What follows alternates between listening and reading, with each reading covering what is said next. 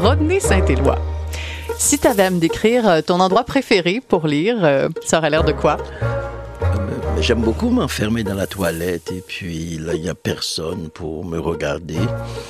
Et puis je suis là et puis j'oublie où je suis. Mm-hmm. J'aime beaucoup disparaître et je pense que la toilette, c'est un lieu pour disparaître. Un lieu intime, en tout cas? Un lieu intime. Je pense que lire est un acte très, très intime. Mm-hmm. Donc, je m'enferme, il n'y a personne même le chat qui frappe, et puis je fais semblant de ne pas entendre quand le chat me trouve. Je pense que c'est un lieu important, la toilette, parce que c'est le lieu où on est face à soi, vraiment. Absolument. Et puis, il faut un certain calme pour entrer en dialogue avec des auteurs. Tu n'arriverais pas à le faire dans le bruit d'un café, par exemple, comme certains le font? Je peux lire dans le café, mais c'est une autre sensation quand on est complètement avec soi-même. C'est comme si on est d'une loyauté, d'une fidélité extrême. C'est-à-dire, on est dans son affaire, là. Mm Oh oui, c'est difficile d'être plus dans son affaire qu'à la salle oui, oui, absolument. Rodney Saint-Éloi, Dis-moi ce que tu lis.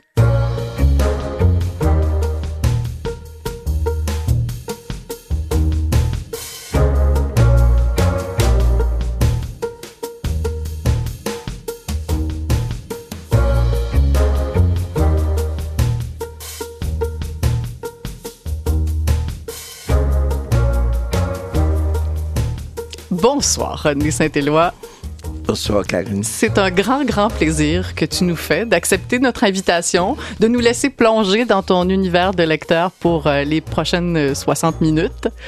Euh, René, évidemment, connaît ton travail d'écrivain, de poète. Beaucoup te connaissent aussi pour ton travail d'éditeur, fondateur de Mémoire d'Encrier, qui, mine de rien, célèbre en cette année, en fait, dans quelques, dans quelques mois, ses 20 ans parce que Mémoire d'Encrier est né en 2003. Euh, est-ce que le travail d'éditeur, celui de chercher des voix, de parcourir le monde, euh, a changé le lecteur que tu étais en, en 20 ans? Oui, je pense que le travail, c'est un travail qui change, comme je pense tout travail. C'est un travail qui fait que l'on creuse. Quand on mhm. creuse, on n'est pas celui qui creuse n'est pas le même en sortant. C'est-à-dire que je suis toujours dans un trafic d'identité. En lisant un auteur, je me mets dans sa peau. Mhm. en, en, écoutant un, un, un auteur, je deviens cet auteur-là. C'est-à-dire que cet exercice d'altérité, je dois me le permettre, je dois m'habituer, je dois l'apprendre. C'est-à-dire en me disant en toute humilité, si je l'ai dite, c'est qu'il est plus intelligent que moi. C'est que, cette femme que j'ai dite, elle a quelque chose à m'apprendre sur moi-même et sur le monde. Mhm. Tu dis que si tu trouves chez l'auteur que tu lis un égal, t'abandonnes le livre. Non, non, non. Je pense que s'il faut éditer, D'ailleurs, ça coûte très cher. Le papier est très cher. D'ailleurs, c'est pas écologique. Il faut tuer des arbres. Mhm.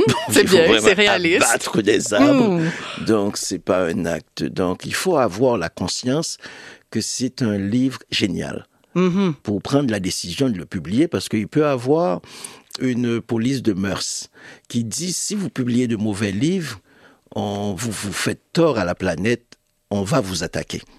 Imaginez-vous que dans le cadre des coloniales, dans le cadre d'une pensée écologique, mhm. on arrive à mettre sur pied une police des bonnes mœurs littéraires. Alors, il faudrait être certain de son affaire pour pouvoir défendre son choix. Il faut être éthique, c'est-à-dire à chaque fois qu'on publie un livre, il faut avoir vraiment des raisons réelles de dire que voilà, parce que c'est un geste. Pour moi, chaque fois que je publie un livre, euh, et là je suis très vieux en littérature, je suis très très grimbaldien en disant que chaque fois que je vois une phrase, je pense que cette phrase peut changer le monde. Mm-hmm. Je l'avais jamais envisagé comme ça. Oui, pour moi. en même temps, René, euh, être éditeur, je présume, ça, et, lire et entrer dans le monde d'un auteur comme ça, ça demande beaucoup de temps. Il faut s'y consacrer sérieusement.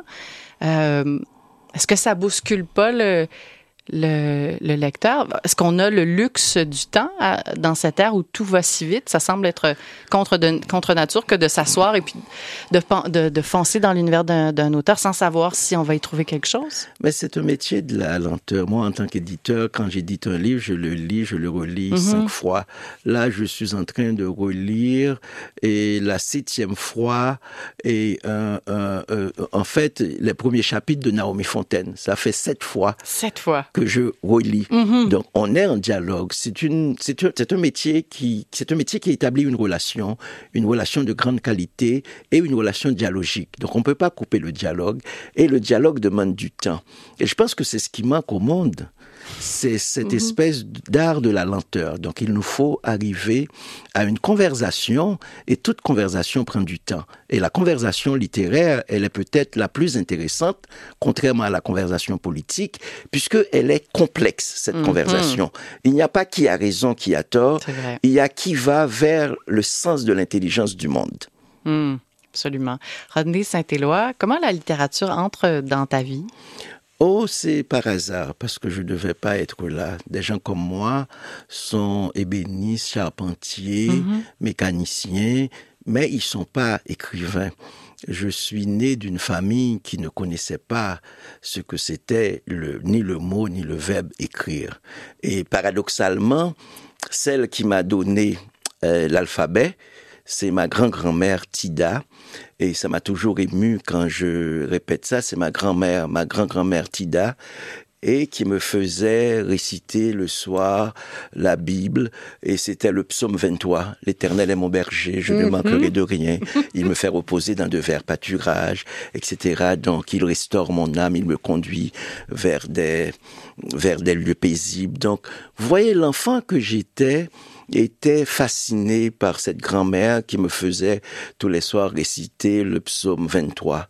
Et, et c'est après que j'ai compris que Tida ne savait pas, ne savait pas, ne savait pas lire. Donc pour moi, c'est elle qui m'a donné, et qui m'a donné, qui m'a tout donné parce qu'elle m'a donné le verbe lire, elle m'a donné un verbe, un verbe d'action, un verbe d'action.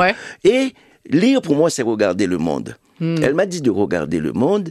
Elle m'a dit que on n'est pas petit. Si on peut regarder le monde, on peut être grand. Donc l'alphabet, c'est l'alphabet qui a ouvert, qui m'a ouvert la porte de la citoyenneté, qui m'a ouvert la porte du monde. Donc hmm. j'existe grâce à cet alphabet et paradoxalement qui m'a été donné par une grand-grand-mère qui ne savait pas, lire.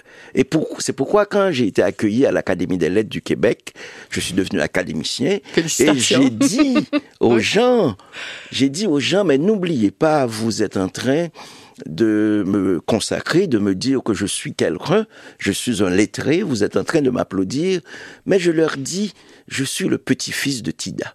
En leur disant, celle qui m'a donné le verbe lire, celle qui m'a donné l'alphabet, elle, elle ne savait pas lire. Hmm. Donc je suis né d'un paradoxe. Et c'est pourquoi je leur ai dit, on va changer le sens du verbe donner. Donner n'est pas ce qu'on a de trop, mais donner, c'est donner ce qu'on n'a pas. Comme l'a fait Tida. Parce que Tida m'a donné l'alphabet, elle qui n'avait pas l'alphabet.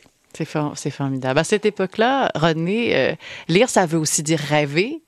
Ils sont presque synonymes. Ça ouvre au monde. Oui, lire veut dire. Je pense que on, peut, quand on lit, on se projette. C'est pourquoi j'aime beaucoup les gens qui lisent et que je suis entouré de gens qui lisent parce que lire peut transformer notre réalité. Et en tant qu'humain, en tant que sujet de l'histoire, nous sommes portés à refaire une histoire.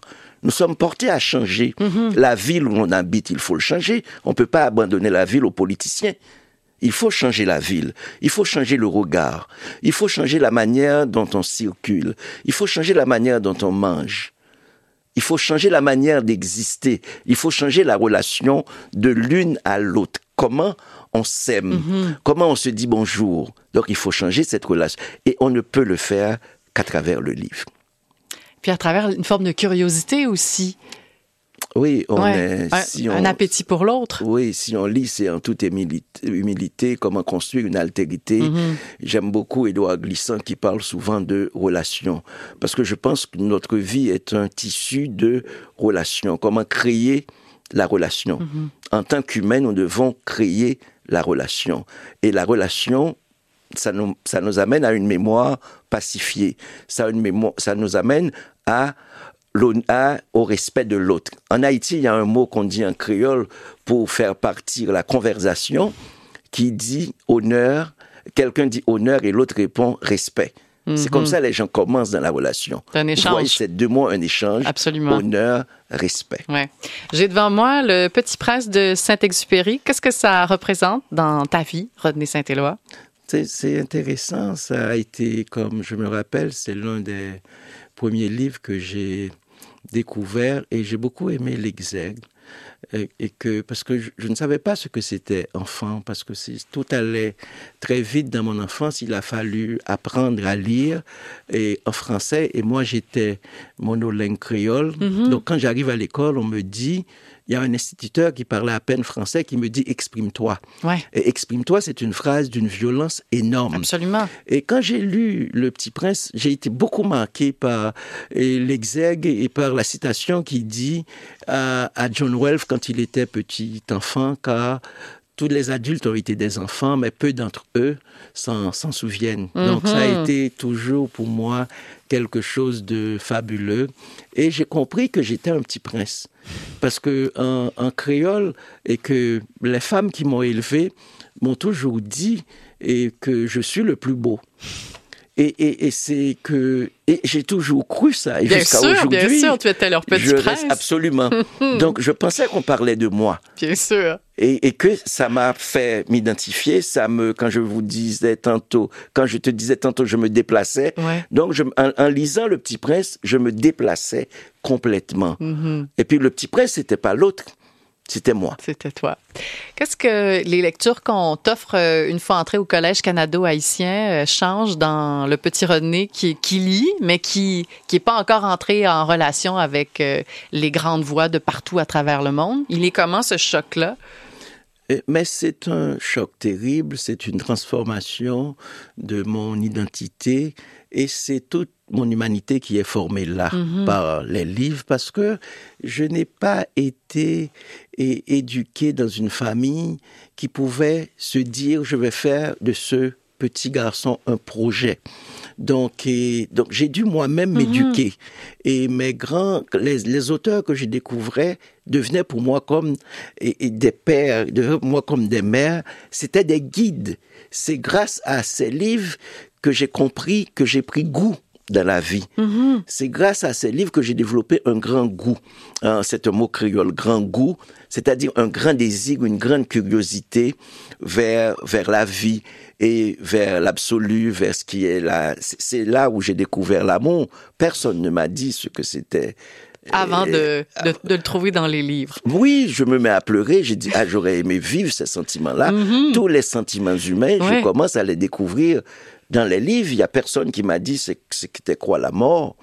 Personne ne m'a dit ce qu'est c'est quoi ça vivre.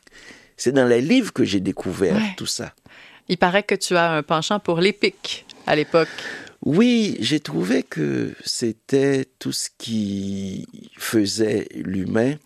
C'était comme mon, grimper une montagne. C'est comme s'il y avait quelque chose qui devait nous dépasser et qui, qui nous ramène à l'humilité, à la plus mm-hmm. simple expression de nous-mêmes.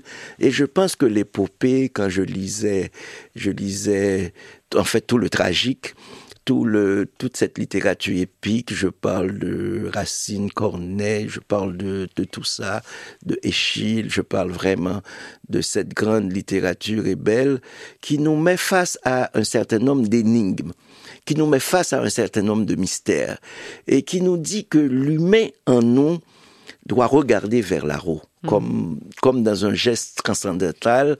C'est comme si j'ai toujours senti, quand j'ai eu une grand-mère qui disait l'Éternel est mon berger, je ne manquerai de rien. Je pense qu'on est déjà dans quelque chose qui ressemble à une épopée.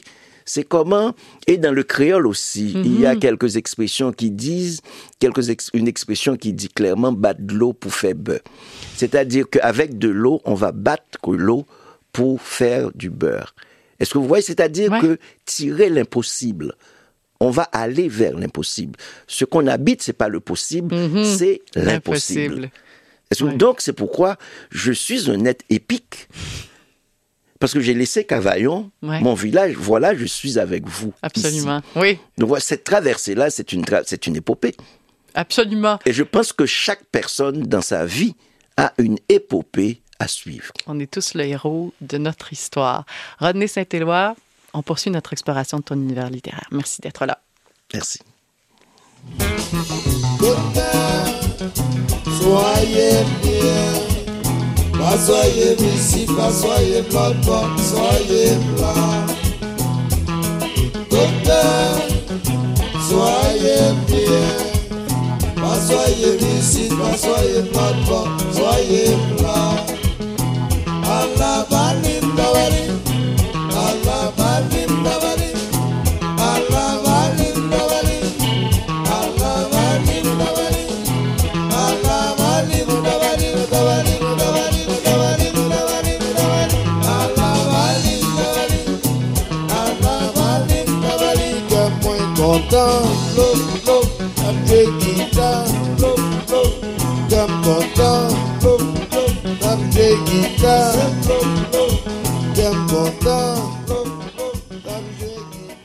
Rodney Saint-Éloi, puisque tu es le héros de ta propre histoire, je t'ai plongé dans l'histoire d'une autre que tu as racontée, dans l'histoire de Bertha, ta oui, mère. c'est l'histoire de Bertha, ma mère. Merci beaucoup. Un grand plaisir. Ça me ramène à moi-même. Merci. Parce que c'est un air qu'elle fredonne. D'ailleurs, euh, il y, a un- il y a un petit chapitre euh, dans Quand il fait triste, Bertha chante, euh, où on l'imagine euh, défiante, fredonner cet air-là, qui était interdit à l'époque. Il y a quelque chose d'un peu magique dans la littérature de pouvoir rendre immortel quelqu'un. Bertha, elle, elle va danser dans sa cuisine avec cette, en fredonnant cet air-là pour toujours grâce au pouvoir de la littérature. Oui. Et moi, j'ai découvert ma mère dans cette cuisine avec ses amis et en train de danser, c'est-à-dire ce tard de la joie. Ce team à la joie qu'elle faisait en chantant cette chanson. Et j'ai découvert une grande liberté chez cette femme et que, qui ne théorisait pas sur la liberté, qui ne théorisait pas sur ce que c'était le féminisme. Et c'est après que j'ai compris que qu'il y avait dans ces gestes-là, c'était une action féministe et totale, totale, extraordinaire. Et j'ai été ému, très très ému en écoutant Bertha. Et Bertha disait une chose fondamentale. Et qu'est-ce qu'elle disait? C'était une- on était dans une société complètement patriarcale avec une chanson. Cette chanson-là, c'est du masculinisme le plus pur. Et puis Bertha renversait Ouais. la chanson. Est-ce que vous voyez donc ce sont- des hommes qui chantaient cette chanson créole à la Bali. Ta Bali, c'est tu vois tout le désir de l'homme, de prédateur sur le sexe féminin. Et voilà Bertha qui retourne cette chanson qui est en train de chanter ce qu'il y a une chanson, on peut dire une chanson de gars. Et elle reprend Ouais. la chanson à son compte. Et c'était au temps de la dictature. C'était comme si c'était, elle était en train de défier. Ouais. Donc, j'ai eu cette mère révoltée. Et c'est comme un cadeau, un cadeau immense. Comment peut-on être si Comment peut-on être si et, et- et je dis, qu'est-ce que j'ai fait pour avoir ce grand cadeau que m'offre la vie? Et ce grand cadeau, c'était simplement Bertha. Ouais, et puis ça a été. euh, Est-ce que c'est particulier euh, de raconter la vie de quelqu'un qu'on a, qui nous a donné la vie, puis ensuite, à son départ, de de revisiter ces moments-là, d'imaginer peut-être des pans de sa vie, de d'en faire un le personnage d'un récit? J'ai beaucoup hésité. Je ne savais pas. Je ne savais pas. En écrivant, et on ne sait pas ce qu'on ce qu'on est, ce qu'on veut. Je lisais un livre sur et sur- je lisais un livre de Robert Lalonde qui parlait de son père et Robert Lalonde disait que le regard de son père était toujours en fait resté en lui et dans- c'est ce que j'ai compris de ce que disait Robert Lalonde et je devais partir à Tallahassee pour écrire. Et c'était après la mort de Bertha. Et, à- et quand j'ai, dans l'avion, j'ai ouvert le livre de, de Robert Lalande. Et ce qui m'est resté dans la tête, c'est comme si j'avais le regard de Bertha sur moi-même. Mhm. Et ça a continué, ça m'a suivi Ça t'a habité. pendant trois mois. Ça m'a, ce regard-là m'a habité. Et pour me, en fait, peut-être pour me défaire ou pour comprendre ce regard de Bertha sur moi-même, je me suis mis à dialoguer avec Bertha. Et dans cette conversation, j'ai compris une chose. Mhm. On parlait de l'épopée, c'est que Bertha et moi, on ne s'est jamais parlé. Mm. On s'est contenté de s'aimer. Et Ce qui- là, ce qui est quand même pas mal. ouais. c'était l'occasion de se dialoguer. parler. Ouais. Et de le faire à travers euh, le livre. Je vais te garder dans l'enfance, si tu veux bien, Rodney. Quand on Merci. t'a, quand on t'a demandé euh, euh, qui figurait parmi tes écrivains préférés, il y en a beaucoup. On va essayer de faire le tour. Mais euh, celui que tu lis toujours avec grand plaisir, c'est Kevin Lambert. Alors, je me suis dit, pourquoi pas l'inviter à table? Je vais te l'offrir. Non pas sur un plateau d'argent, mais avec ce Ah, grand ce sourire. Vagabond, là. On était à Berlin. Oui, le printemps de dernier. manger. Le printemps dernier, on était à Berlin. Là. Il m'étonne. C'est un type génial. Oui, Qui absolument. écrit. Moi, je mise tous mes petits sous sur lui C'est vrai. pour devenir l'un des grands écrivains québécois. Il peut pas me décevoir. Hein. T'essaies de la pâter du côté de- Ben oui. Oui. là. Et là, j'étais son cuisinier à Berlin. Des- on était avec des cafés. ensemble, Non, c'est- du café. On a fait le la cuisinier, j'étais l'assistant. Il Il faut dire la vérité.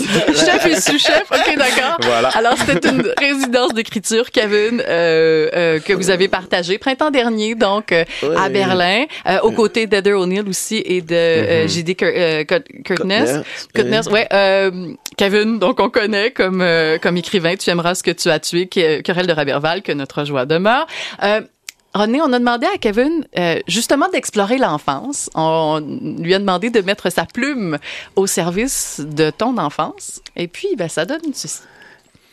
à René Saint-Éloi quand il était petit garçon.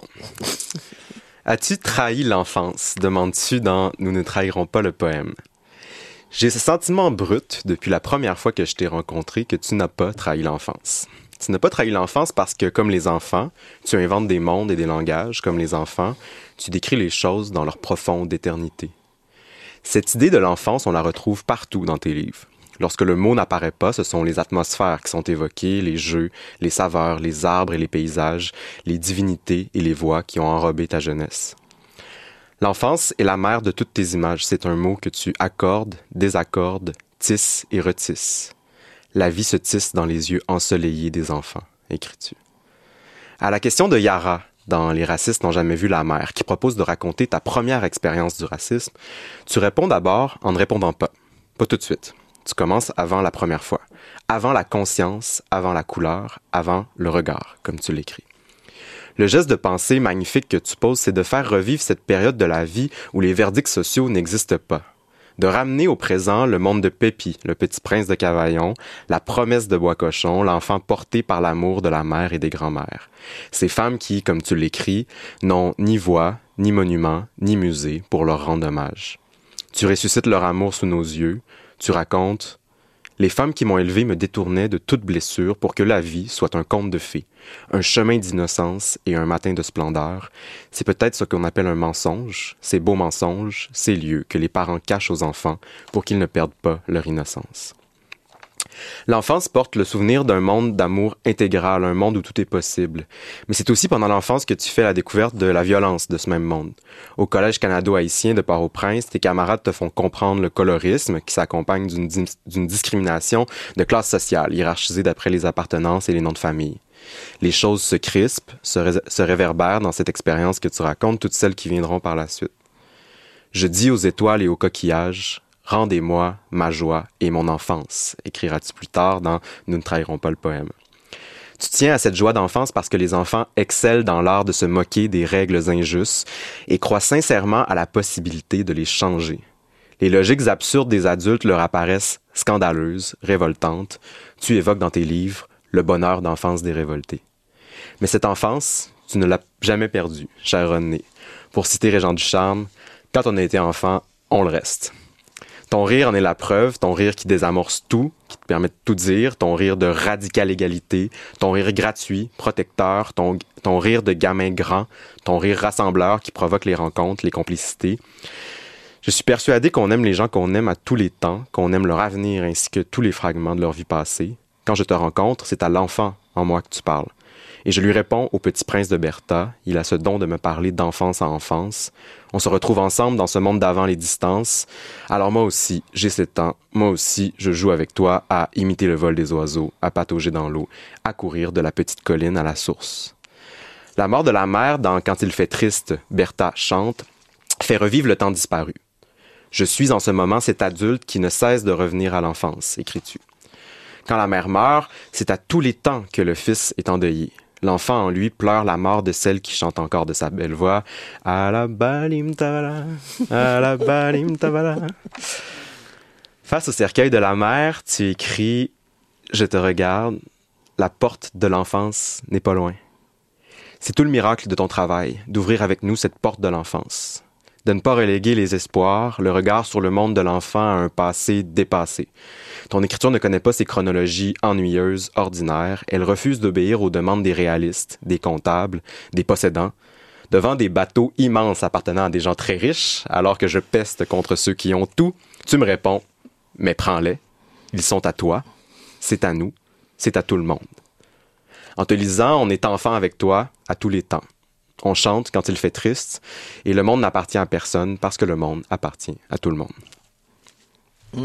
Merci beaucoup, Kevin. Magnifique. Ah, ça fait grand plaisir. Absolument magnifique. Euh, ouais, je suis, en fait, tu m'as, tu m'as bouleversé. C'est un poète. C'est un, je pensais qu'il parlait aux milliardaires.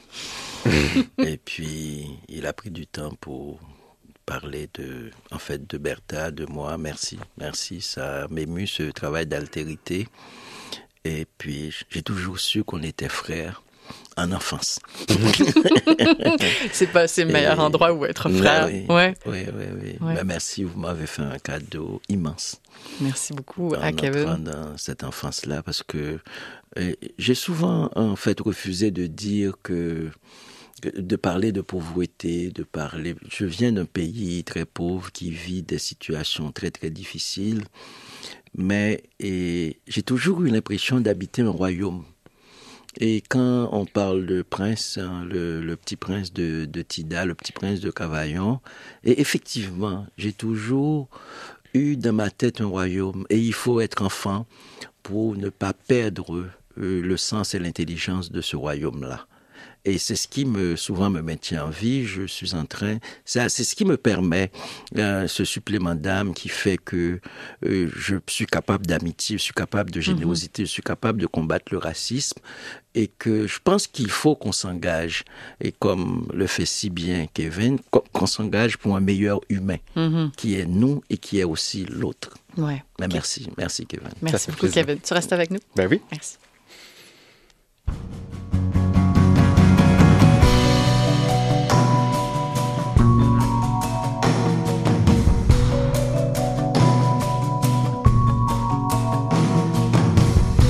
J'ai la trentaine, un bride abattu dans ma vie. Je vous cherche encore, pâturage de l'amour.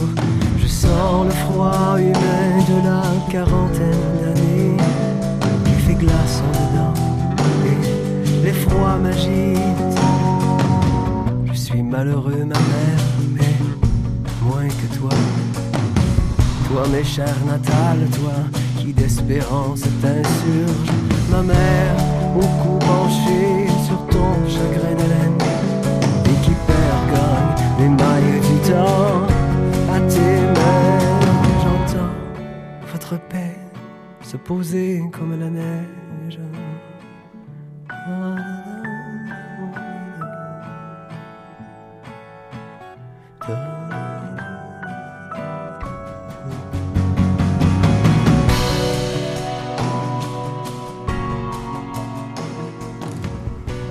Toujours en compagnie de Rodney Saint-Éloi, dont on explore l'univers littéraire, et Kevin Lambert, qui est toujours avec nous. Ça, c'est Miron, chanté par Martin Léon. Parce que, d'abord, Miron, Rodney, pour toi, il est important.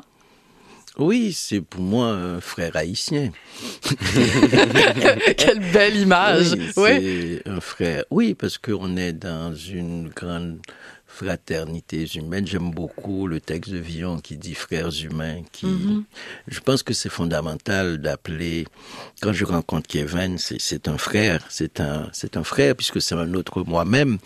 Et c'est important quand j'ai rencontré Miron et parce que je devais habiter le Québec et pour habiter une ville, je pense qu'il ne faut pas passer par l'histoire ni la géographie. Mm-hmm. C'est par l'écriture qu'il faut passer. C'est par la fiction qu'on découvre une ville. En tout cas, pour moi-même, quand je veux m'orienter, quand je cherchais à m'orienter, à Montréal, c'était dans l'homme rapaillé. Et je savais qu'est-ce qu'il ne fallait pas trahir. Je savais qu'est-ce qui était important. Je ne pense mhm. pas que c'est les discours sur la finance qui nous permettent d'entrer dans une ville. C'est-à-dire, si on veut entrer dans une ville, c'est pas les banquiers. Il faut pas frapper à la porte. Toutes les portes vont être fermées chez les... Il faut éviter les banques. c'est par le cœur, Il faut, c'est par, la Absolument, par les humanités. Donc, je me suis posé la question de quel type d'humanité que cette ville était capable. Et quand je me suis mise à lire Un visage appuyé contre le monde d'Hélène Dorion, quand je me suis mise à lire, en fait, toutes les Louise Dupré, quand je mhm. me suis mise à lire, en fait, et, et j'étais à l'université Laval, j'ai pratiquement, en fait, tout lu de ce qu'il faut lire en littérature québécoise. Et, et, et quand j'ai découvert ça, j'ai dit, il y a un ensemble d'humanité très forte qui monte dans, dans ce pays-là. Et je sens, en fait, une, je sens quelque chose qui me rapproche. C'est comme si d'Haïti, mhm. c'était d'une fenêtre, j'ouvrais ma fenêtre de Cavaillon, et puis j'ai découvert comme Kamouraska. C'est comme si j'étais, quand je regarde, en fait, le fleuve, c'est comme si ça me ramenait directement sur la mer d'Haïti. Mhm. Donc j'étais, quand je suis à Rimouski, et puis c'est comme si j'étais, je me sentais quelque part, je me sentais chez moi. Et pour revenir à Miron, quand je lis et la langue profondément créolisée de Miron, et pour moi, quand je lis Miron, et je sens toute la résonance césarienne, tout ce qui est Césaire, tout ce qui est et une volonté américaine de construire euh, une nation en humanité. Mm-hmm. Pas de construire la richesse, pas de, de parler de croissance, mais de comment grandir en humanité.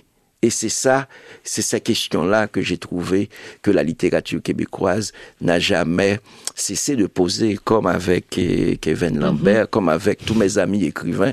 Et c'est pourquoi je les aime. Ouais.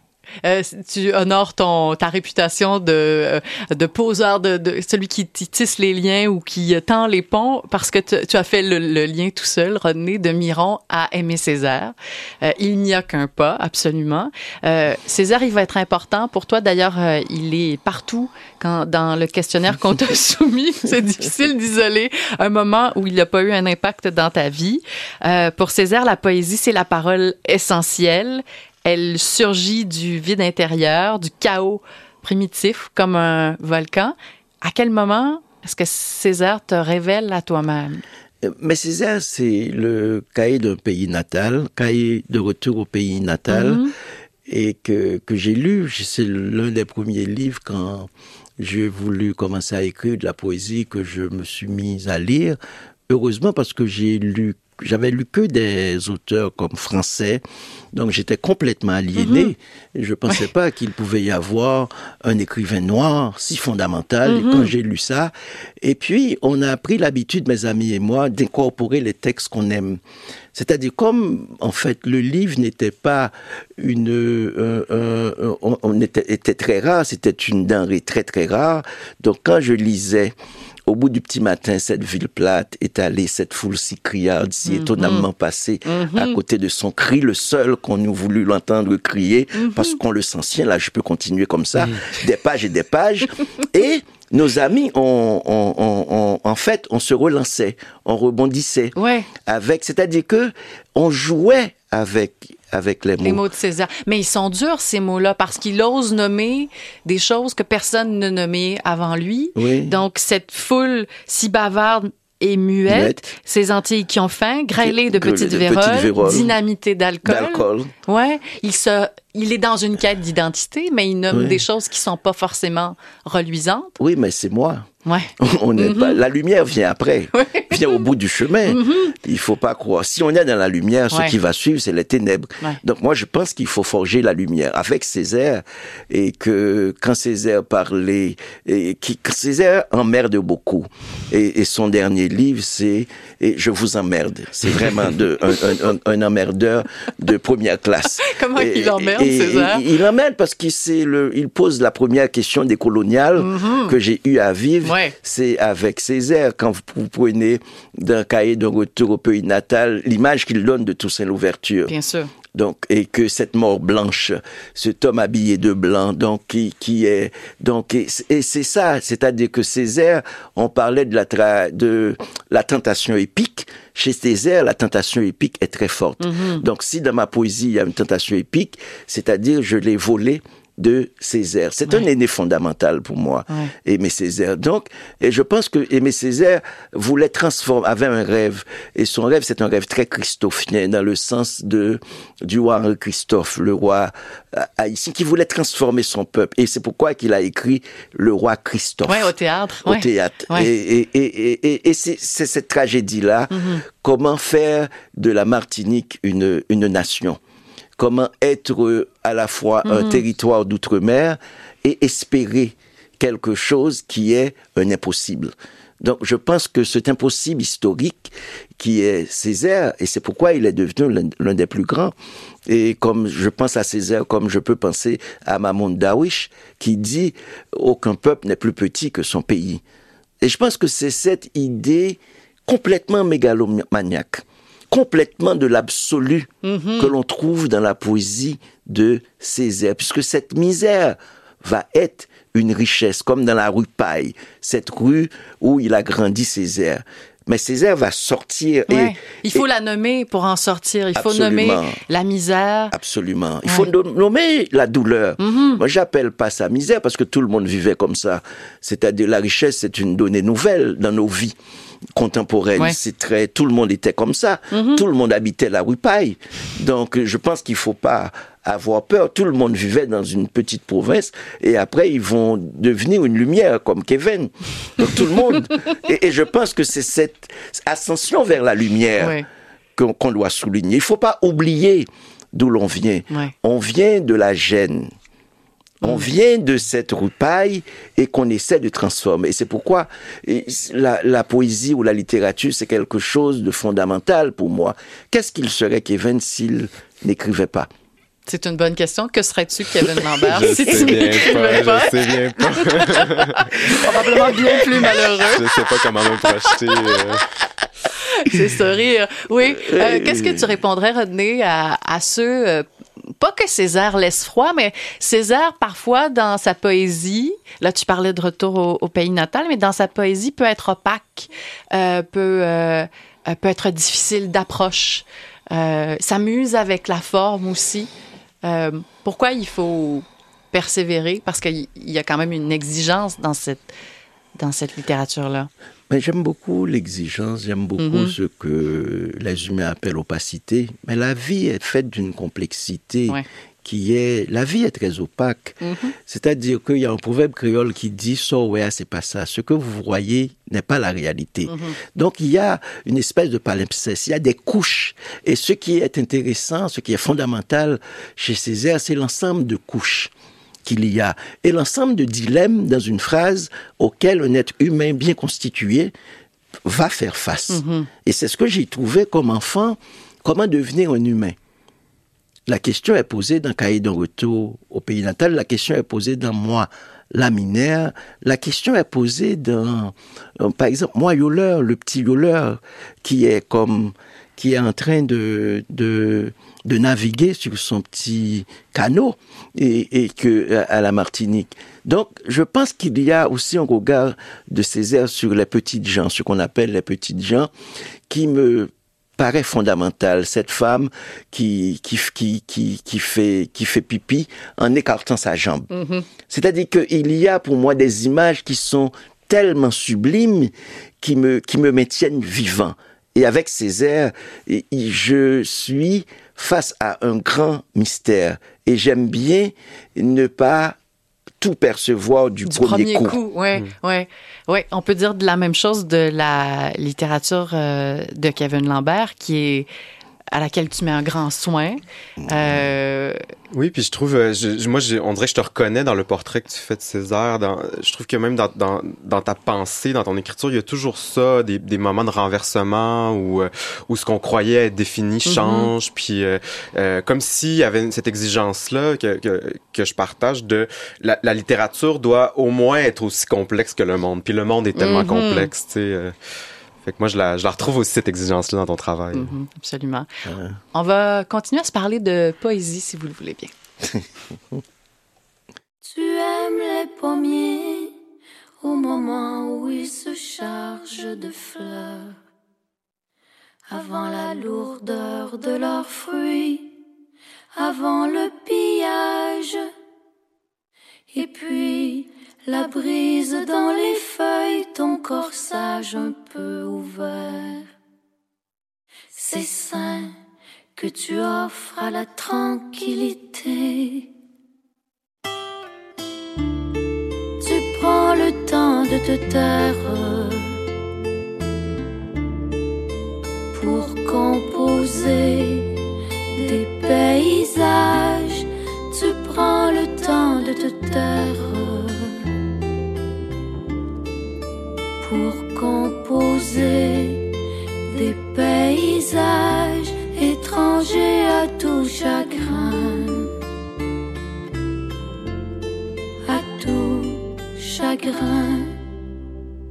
La vie, dis-tu, est une réalité. La vie, dis-tu, est une réalité. Qui ne se compte pas sur les doigts d'une seule main, qui ne se compte pas sur les doigts d'une seule main. Qui ne se compte pas sur les doigts seule main, qui ne se compte pas sur les doigts d'une seule main. La douce voix de Chloé Sainte-Marie qui chantait ici Louise Dupré. qui s'installe à tes côtés. Qu'est-ce qu'elle fait là? C'était son nom là. Qu'est-ce qu'elle fait là? Elle a entendu l'appel, tu as parlé d'elle, alors elle attendait tout, sa- tout sagement C'est drôle. en Je- régie. Je, je pourrais rien faire parce que je l'aime trop, Louise. Oui, Si c'est elle est là, moi, je vais me taire par, par amour. c'est un amour sincère, on le sent. Bonsoir. Bonsoir. Louise, Louise Bonsoir. Dupré, euh, poétesse, poétesse, écrivaine. Euh, c'est vraiment un amour sincère. Parfois, quand on parcourait euh, certaines de tes prescriptions littéraires, par exemple, Rodney, le nom de Louise revenait souvent et tout de suite, ton visage s'illuminait comme celui d'un gamin. C'est vraiment euh, un amour, un respect sincère, je pense, Louise. Euh, L'aînée de où cette amitié entre vous deux?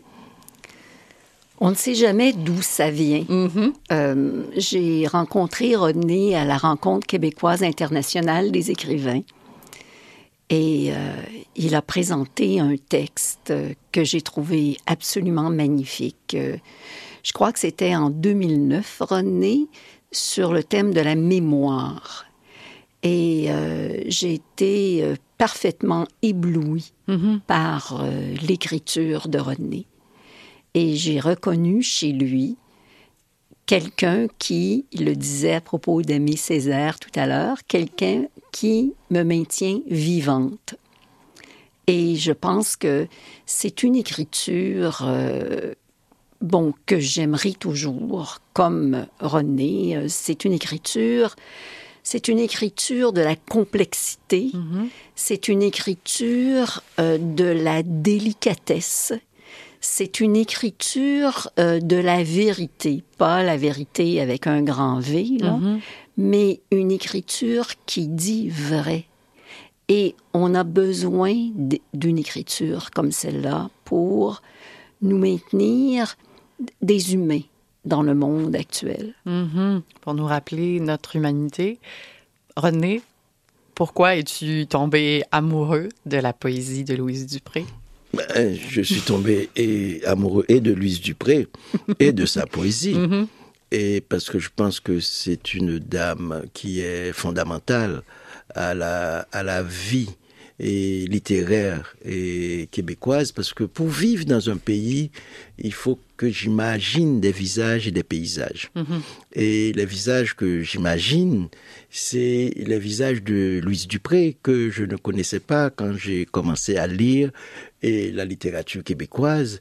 Je sens en lisant en Louise une montée d'hu- d'humanité très forte en, en moi, que ce soit ce, que ce soit d'un point de vue tout à fait féministe en tant qu'homme, j'apprends. Je pense qu'à chaque fois que je lis et Louise Dupré, c'est un exercice de joie pour moi, et c'est aussi euh, une espèce de d'initiation à quelque chose d'humain.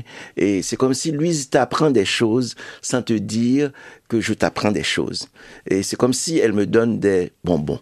Et la dernière fois que j'ai été chez Louise, elle me dit qu'est-ce que tu veux? J'ai dit Louise, on s'entend quand je viens chez toi, mets tout sur la table. Donc, et avec Louise, je prends tout. Et j'adore ce qu'il fait comme on a, elle a écrit un texte formidable chez Héliotrope. C'est un, c'est un roman que j'ai lu. C'est, en fait, c'est une espèce de, d'autobiographie. C'est-à-dire que j'ai envie de découvrir et cette, on parlait de complexité Ouais. parce qu'il y a divers, il y a diverses Louise, donc, et chaque jour que je lis et puis j'apprends. Et, et dernièrement, elle a écrit avec Vanessa Younsi, qui Oui. est sa bonne amie, et nous ne sommes pas des fées. Publié chez Mémoire. Mémoire d'Encrier. Je voulais changer le titre, Ah oui? parce que pour moi, ce sont des fées. le propos n'était pas là. Oui. C'est elle qui a eu le dernier mot. Oui. Oui. Donc, tu as réussi à l'attirer jusque chez Mémoire d'Encrier. Oui, pour ce très beau dialogue, d'ailleurs, Louise, avec euh, Vanessa Yunsi. Donc, dialogue entre femmes. Et puis, on le retrouve, c'est vrai, cette féminité. Tu as donné voix aux femmes. Au théâtre aussi. C'était dans euh, euh, Tout comme Tout comme elle. Magnifique, mis en scène par Brigitte Henkins euh, au théâtre. Euh, euh, René évoquait cette grande humanité. Tu ne te défiles pas non plus à, aller là où ça fait mal. Dans La main hantée, lauréat du prix gouverneur général en 2017, euh, il y a euh, ce qui pourrait être euh, euh, perçu comme euh, une anecdote dans la, vie de quelqu'un. Donc, cet animal de souffrance, ce, ce chat euh, qu'on va faire euthanasier. Et puis, tout d'un coup, tous ces remords, cette violence, que ce petit geste presque banal qui est l'euthanasie d'un compagnon qui souffre peut faire remonter. Et puis comment euh, finalement on est face à soi-même euh, révélé euh, devant la, la cruauté dont on peut finalement faire face. C'est un peu à ça que tu faisais référence Rodney. Donc à la fois cette beauté et cette douleur là euh, Louise euh, René t'a invité euh, à Port-au-Prince, c'était en, en 2013. Comment s'est passée cette rencontre-là? Ça a été extraordinaire. Mhm. Euh, je n'étais jamais allée à Port-au-Prince et euh, depuis, je ne vois plus Haïti de la même façon. Euh, J'aurais beaucoup le goût d'y retourner, évidemment. Actuellement, c'est peut-être pas le moment. Mais euh, par René, par les livres que je lis, par euh, la littérature haïtienne, euh, je peux quand même y retourner. Et une fois qu'on est allé dans un, un pays, on ne lit pas de la même façon parce qu'on on a senti l'air, on a vu le soleil, on a vu les gens, on a vu l'immense générosité du peuple haïtien, des personnes qui sont là, des écrivains qui sont euh, vraiment extraordinaires. Et euh, ça a été un séjour qui, moi, m'a marqué profondément. Profondément, profondément, au sens où euh, le, le peuple haïtien est un peuple euh, d'un courage extraordinaire. Et je pense qu'on a beaucoup de leçons à prendre, euh, nous, comme Québécois, du, du peuple haïtien. Mémoire d'Encrier fait ça, René, quand même, euh, mettre toutes ces littératures en dialogue. Finalement, Mémoire d'Encrier est devenu le, le carrefour où toutes ces paroles-là peuvent se côtoyer. Oui, Ouais. moi je pense qu'il faut. En fait, c'est peut-être ce- un rêve, un rêve de nous retrouver ensemble, Mhm. quelles que soient euh, nos visions, quelles que soient nos couleurs, quelles que soient nos richesses ou nos pauvretés, et ouvrir la conversation. Mhm. Je pense que c'est ce que fait la littérature. Et pour revenir à, à Louise Dupré, mon amie, c'est que en lisant Louise, j'ai pu découvrir aussi. Et par exemple, France Théoret, c'est en lisant Louise Mhm. Dupré que j'ai découvert. Donc, il y a un travail de... En fait, elle a renforcé mon, mon regard sur Nicole Bossa. Elle a renforcé un certain nombre de regards, même sur et Denise des Hôtels, Ouais. avec sa dernière préface Oui, euh, absolument. sur le livre de Denise des Hôtels. J'ai trouvé cette préface d'une élégance et d'une générosité où, où je sens deux amis qui sont en train de se parler. Et c'est comme si Louise m'ouvrait un certain nombre de, de fenêtres. Et grâce à, à ces fenêtres-là, j'ai arrivé à mieux comprendre ce qui se passait comme tension dans l'œuvre de Denise des Hôtels. Ouais. Et je pense que c'est ce travail-là que, que l'on fait ensemble. Je pense que notre vie il- il ne peut être, en fait, je dirais pas le mot important. Notre vie peut mériter d'être signalée si elle est utile.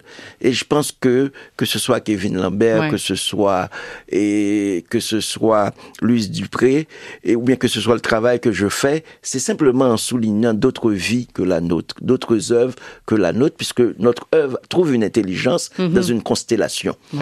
Et je pense que je voudrais dire merci à mes amis Louise et Ben, Kevin moi, je voudrais ça. te remercier aussi, euh, René, de nous donner une œuvre euh, si riche, euh, si complexe, euh, si vivante. J'ai à peu près lu tous les livres de René, sauf quelques recueils qu'il a publiés en Haïti et euh, auxquels je n'ai pas eu accès. Mais c'est une œuvre qui se renouvelle sans cesse et qui nous donne non seulement à voir, à comprendre, mais aussi à aimer. Et ça, c'est c'est d'une richesse incroyable, une œuvre, parce qu'il y a des auteurs qui nous permettent de mieux comprendre, de mieux voir, mais qui nous permettent de devenir plus amoureux de la vie, plus près des autres. Ben, je trouve que c'est c'est une œuvre euh, parfaite. Je pense que c'est le, c'est le plus beau mot de la fin. Une œuvre parfaite, c'est tout le travail de l'écrivain.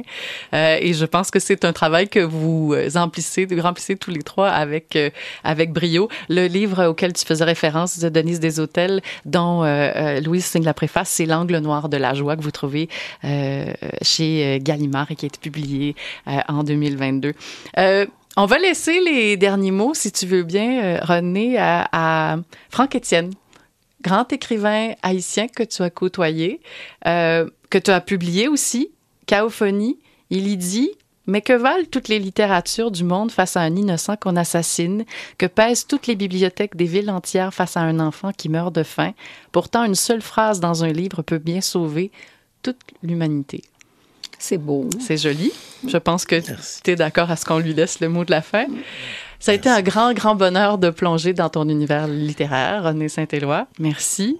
Merci beaucoup, Louise Dupré. Merci, Kevin Merci, Lambert. Karine. Merci. Euh, un grand merci à toute l'équipe qui a participé à la confection de cette heure, à la technique Zachary Bienvenue, à la recherche Florence Mignot, assistant à la réalisation Dani Alvarado, à la réalisation aujourd'hui c'est Marie-Hélène Racicot et François Blain.